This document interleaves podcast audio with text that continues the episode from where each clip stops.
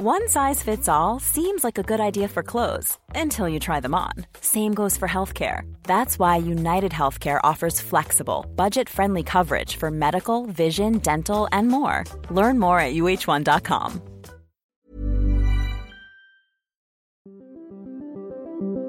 Qu'est-ce que j'ai dit à, à Elon Musk Vous voulez venir en Europe On va avoir des règles et les voilà. Il faut que nous ayons un cloud souverain La tactique TikTok, opacité, addiction et ombre chinoise.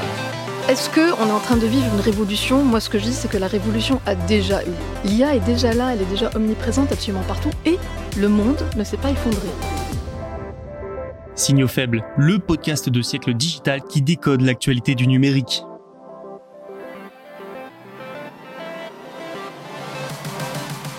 Bonjour à toutes et à tous, en ce vendredi 1er décembre 2023, voici les 4 dernières actualités que nous allons aborder cette semaine.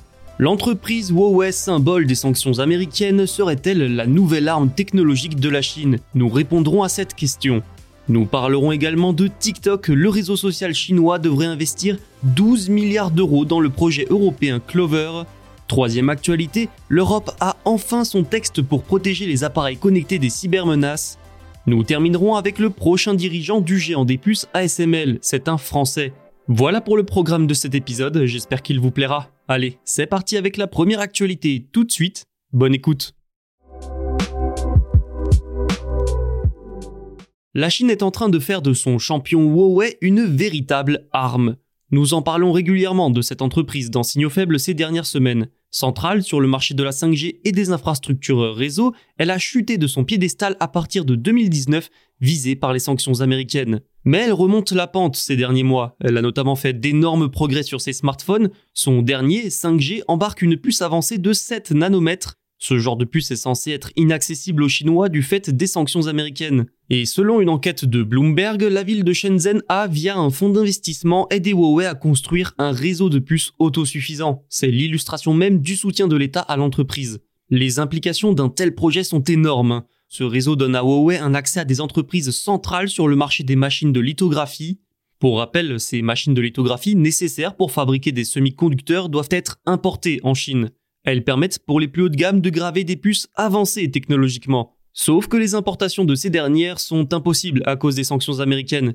Et donc avec son réseau autosuffisant et le soutien du gouvernement, Huawei aurait noué des liens étroits avec une société nommée Si Carrier, spécialisée dans la fabrication de puces. Huawei lui aurait transféré environ une douzaine de brevets, des ingénieurs de cette entreprise auraient même travaillé directement sur ces sites. Bloomberg explique aussi que Huawei a embauché plusieurs anciens employés de ASML, le numéro 1 mondial des machines de lithographie, pour travailler sur ces projets de machines. Le processeur Kirin 9000S de 7 nanomètres et fabriqué par le géant chinois SMIC serait le premier résultat de tous ces efforts. Ce composant a environ 5 ans de retard sur la concurrence la plus avancée comme Apple. Avec ces sanctions, Washington espérait pourtant 8 ans. Les derniers smartphones de la marque sont tous équipés de cette puce, avec son propre réseau d'entreprises locales, le géant chinois devrait moins dépendre de composants importés de plus en plus inaccessibles à cause des sanctions. À terme, selon Bloomberg toujours, cette société pourrait même devenir le fer de lance de la tech chinoise, une arme technologique face aux États-Unis. Notons tout de même que Huawei a nié avoir reçu une aide du gouvernement pour atteindre cet objectif. Reste que la création de ce réseau ne va faire qu'accélérer les progrès chinois en matière de puces. Par conséquent, les sanctions américaines auront encore moins d'effet et seront encore plus remises en cause et critiquées.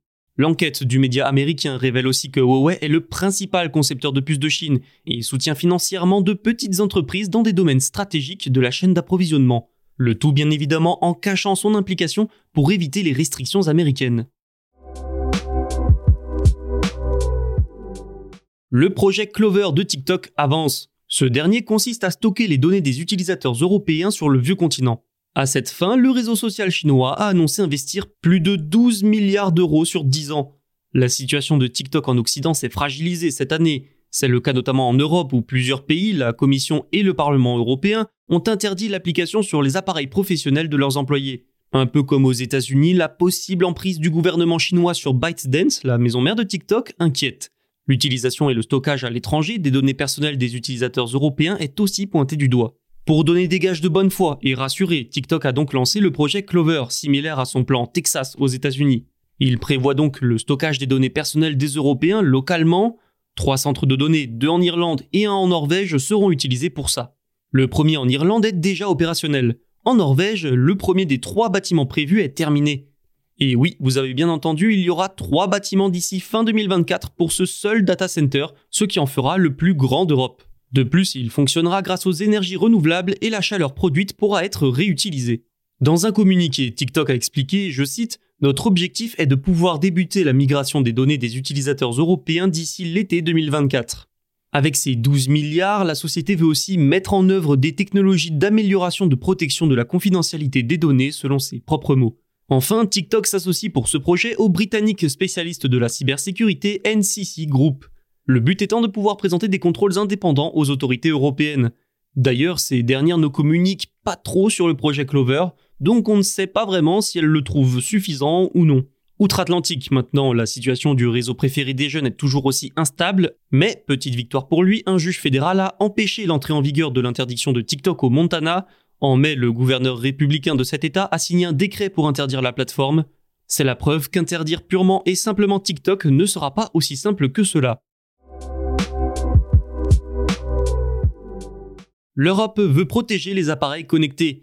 Nombreux sont de nos jours les objets connectés, il y en a de plus en plus, du frigo à la caméra en passant par la télévision. Vous en avez peut-être chez vous. Eh bien c'est tout autant d'objets pouvant être piratés. Face à cette cybermenace croissante, la Commission européenne a dévoilé un règlement sur la cyber-résilience en septembre 2022. Et hier, le jeudi 30 novembre 2023, le Conseil et le Parlement européen se sont mis d'accord pour un texte final. Pour José Luis Escriva, ministre espagnol de la transformation numérique, cet accord est une étape importante vers un marché unique, numérique, sûr et sécurisé en Europe. C'est l'Espagne qui préside en ce moment le Conseil, c'est donc une réussite politique pour le pays. Les entreprises auront trois ans dès l'entrée en vigueur de la loi pour se mettre en conformité. Mais alors que prévoit ce texte exactement? Les fabricants de produits matériels ou logiciels directement ou indirectement connectés seront obligés de garantir un niveau minimum de cybersécurité, Gestionnaires de mots de passe, logiciels de gestion d'identité, caméras de sécurité privée sont également concernés. Parce que oui, ça peut paraître étonnant à certains, mais en 2023, quand vous achetez un logiciel, la sécurité n'est pas forcément intégrée. Les fabricants devront également évaluer les risques de leurs produits, ainsi que présenter une déclaration de conformité. Il leur faudra aussi assurer une protection d'au moins 5 ans à leurs produits. Un contrôle de ces informations et de ces sécurités sera mis en place pour s'assurer du respect de la loi. Les informations seront transmises par les fabricants aux autorités nationales, puis les États signaleront à l'ENISA, l'agence de l'Union européenne pour la cybersécurité, les vulnérabilités et incidents détectés. Le texte sera encore un peu retouché après quelques réunions sur des aspects techniques. Ensuite, il ne restera plus qu'un vote du Conseil et du Parlement européen pour le valider définitivement. ASML, société néerlandaise, vous en avez sans doute déjà entendu parler. C'est le numéro 1 mondial des machines de fabrication de semi-conducteurs. C'est par conséquent l'une des entreprises les plus importantes du monde de la tech. Et Cocorico, ce géant sera bientôt dirigé par le français Christophe Fouquet. Il entrera en fonction au printemps 2024 si le conseil d'administration donne son accord. Il succéderait ainsi à Peter Venink, en place depuis 10 ans. Sous son égide, ASML est vraiment devenu le géant qu'on connaît aujourd'hui. Pour vous donner une idée, sa valeur boursière a durant cette période augmenté de 930%. Après être passé par d'autres sociétés du secteur comme Applied Materials, Christophe Fouquet est lui entré chez ASML dès 2011. Il a fini par devenir membre du conseil d'administration. Depuis 5 ans, il est chargé de la division des machines de lithographie par rayonnement ultraviolet extrême, dite EUV. C'est bien simple, c'est la division la plus importante de l'entreprise. Ces machines permettent de graver les meilleures puces du monde, celles dans nos smartphones pour l'intelligence artificielle, l'armement, les data centers. Et surtout, une machine EUV est vendue pour la modique somme de 150 millions de dollars. ASML détient un monopole sur ce marché. Donner les rênes de l'entreprise à Christophe Fouquet, c'est donc faire le choix de la continuité et de la sécurité. En période de forte tension géopolitique sur le marché des semi-conducteurs et en pleine sanction américaine, ce choix n'est pas si surprenant. Mais ça veut aussi dire que de nombreux défis attendent le français. Autre enjeu de taille pour lui, la future génération de machines qui devrait être dévoilée d'ici la fin de l'année. Elles doivent permettre aux géants européens de doubler ses revenus d'ici 2030.